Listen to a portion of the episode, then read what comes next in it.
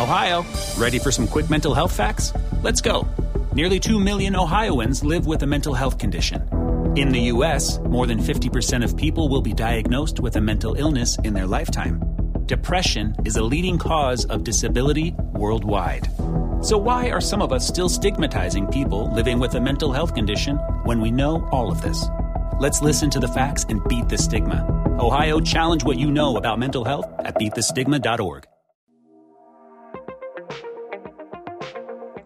Hola, ¿qué tal? Bienvenidos una vez más al espacio de liderazgo y desarrollo con Adrián Ruiz.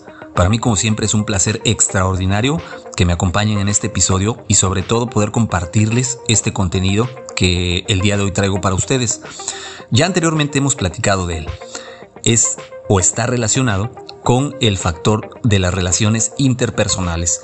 Se le conoce también como la inteligencia interpersonal. Y estamos hablando del factor de la amistad. Pero ¿qué es el factor de la amistad? A grandes rasgos podemos decir que es aquella relación que surge entre empleado y jefe en la cual se tiene una confianza suficiente para poder desarrollar relaciones interpersonales de trabajo que ayuden a mejorar el clima laboral, pero sobre todo ayuden a que el líder refuerce el liderazgo que tiene con su equipo. Cuando se les pregunta a los empleados acerca de las características de los mejores jefes que han tenido, Casi todos universalmente responden diciendo, siempre sentí como si el jefe le importara, yo como persona, más que solo como un miembro del equipo.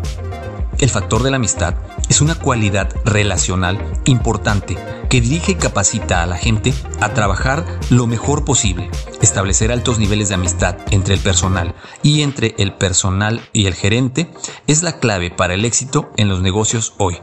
La calidad de la interacción entre el empleador y el empleado es el determinante vital de motivación y rendimiento en cualquier organización. La existencia o no existencia del factor de la amistad determinará lo útil y cooperativo que será tu equipo cuando se trate de trabajar para ti, contigo y con el resto de los miembros del equipo para hacer el trabajo.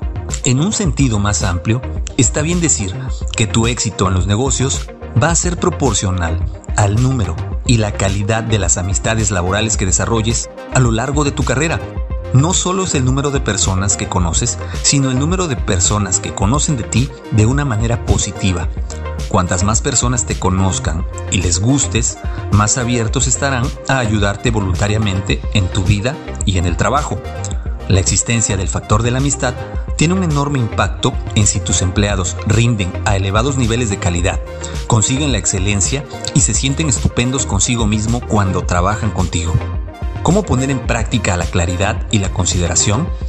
Los gerentes excelentes parecen tener un equilibrio entre dos importantes cualidades, la claridad y la consideración. Expresan preocupación, interés y compasión por sus empleados, tratándole como a miembros de su familia corporativa y haciéndoles sentir felices y seguros en su trabajo. Al mismo tiempo, son absolutamente cristalinos con respecto a las tareas, producción y responsabilidades de cada persona. Todos los empleados saben exactamente qué se espera de ellos para hacer bien el trabajo. El factor de la amistad se desarrolla con las tres A. Aprecio, afecto y amabilidad. Estas son las conductas normales que los gerentes excelentes hacia las personas a su cargo. Practicas el aprecio con tu personal cuando le preguntas por ellos y especialmente por sus familias y sus vidas personales. Cuando muestras interés en lo que hacen fuera del trabajo, les estás diciendo que los valoras como individuos, que tienen vidas separadas y aparte del lugar del trabajo. Cuando les preguntas a la gente acerca de sus vidas personales y escuchas con atención las respuestas que ellos te dan, se sienten mucho más valorados e importantes y como resultado te respetarán y les gustarás aún más. Expresa afecto por los miembros de tu equipo cuando ellos te hablan de un problema y tú paras inmediatamente y haces el esfuerzo de ayudarles a resolverlo de alguna manera. Por ejemplo, yo siempre le digo a mis empleados los hijos van primero. Con esto quiero decir que si cualquiera de sus hijos tiene una vez una necesidad o un problema de cualquier clase mientras ellos están en su trabajo, pueden marcharse inmediatamente para ocuparse del hijo sin ninguna deducción de la paga o requerimientos para recuperar el tiempo. Para las madres jóvenes, este es el mejor modo que tiene un empleador de mostrarles que realmente sienten un afecto por ellas y la parte más importante de sus vidas. Cuando les haces preguntas a tus empleados acerca de sus familias y sus vidas personales, expresas apoyo por los desafíos que enfrentan, demuestras que realmente te preocupas por ellos. También muestras afecto y aprecio al ser elogioso y admirar sus posesiones, ropas y logros personales. Por eso es importante practicar la regla de oro de la gestión, es decir, expresar amabilidad hacia tu equipo. Y esto sucede cuando muestras preocupación personal y respeto por cada una de las personas, cuando mantienes una conducta cortés, especialmente bajo un gran estrés, cuando una situación va mal o cuando un empleado tiene un problema. Incrementa los sentimientos de seguridad y comodidad de tu gente en el lugar del trabajo. Cuando eres amable con la gente, les llevas a mejorar su moral y a una mayor motivación. La clave para el factor de la amistad es que practiques lo que se llama la regla de oro de la gestión, que trata de los demás, que es tratar a los demás de modo en que a ti te gustaría ser tratado por tus superiores. Trata a los miembros de tu equipo como si fueran compañeros o clientes con partes esenciales y valiosas de la empresa. En alguna ocasión existió un directivo de nombre Jack Welch que era director ejecutivo de General Electric. Él animó a todos los gerentes a tratar a sus equipos como si esas personas fueran a ser sus gerentes al año siguiente. Debido a la naturaleza competitiva de General Electric y a los rápidos ascensos de la gente altamente competitiva, no era extraño que hubiese personas trabajando para alguien que había estado por debajo de ellos no hacía mucho tiempo. Este cambio de posición potencialmente hizo que todo el mundo dentro de General Electric tratara a los demás exactamente como querían ser tratados si los roles se intercambiaban. Esta lección eh, de esta compañía de General Electric nos pone en perspectiva, ya que muchas veces existen lugares de trabajo donde los líderes o los jefes tratan a los subordinados con una actitud negativa, más de humillación en lugar de tener cierto respeto hacia sus equipos de trabajo. El mejor momento de tu vida laboral es cuando te llevas estupendamente con tu jefe. Y el peor momento de tu vida laboral es cuando estás teniendo dificultades o problemas con tu jefe. Tu trabajo como gerente y líder es asegurarte de que te lleves bien con todos tus empleados y que ellos se lleven bien contigo. Es bastante sencillo. Practica la regla de oro en tu conducta hacia tu equipo y simplemente puedes hacerte preguntas claves como ¿qué me hace sentir estupendamente cuando estoy en el trabajo? ¿O qué me hace sentir feliz emocionado, entusiasta y satisfecho en mi trabajo? Estas preguntas te ayudarán a enfocarte y sobre todo buscar mantener esa felicidad. ¿Quiénes son los mejores jefes que he tenido jamás? ¿Y qué hacían o cómo decían que me hacía sentir feliz en mi trabajo? ¿Cómo puedo crear este mismo sentimiento positivo entre las personas a mi cargo? ¿Y cuál es la relación ideal que me gustaría tener con mis compañeros? Estas preguntas también te ayudarán a lograr entender lo que te comento en este episodio. Sean cuales sean tus respuestas a estas preguntas, úsalas como guía para saber cómo tratar a tu propio equipo hoy y diles a los demás lo mismo que querrías que ellos hicieran y te dijeran a ti si las posiciones se intercambiaran. Para poder hacer esto más práctico, te sugiero lo siguiente.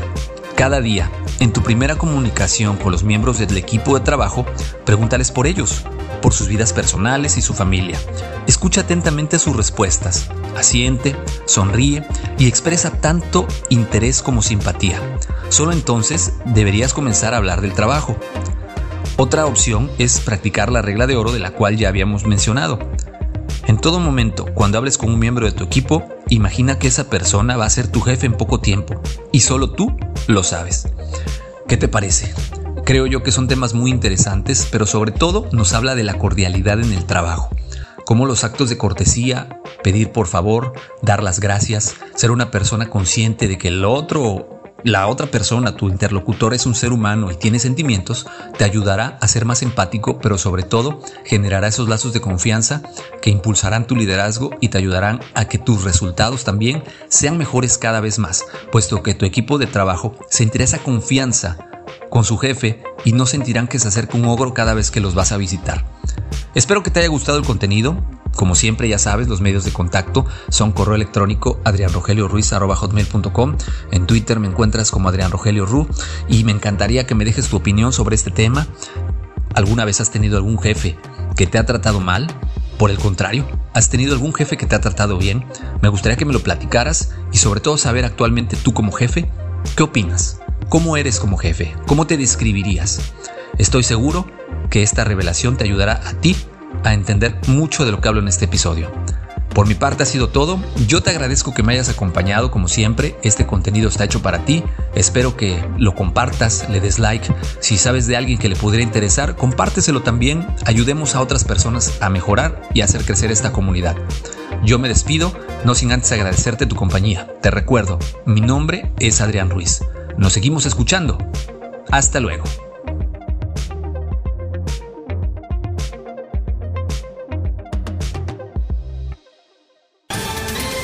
Ohio, ready for some quick mental health facts? Let's go. Nearly 2 million Ohioans live with a mental health condition.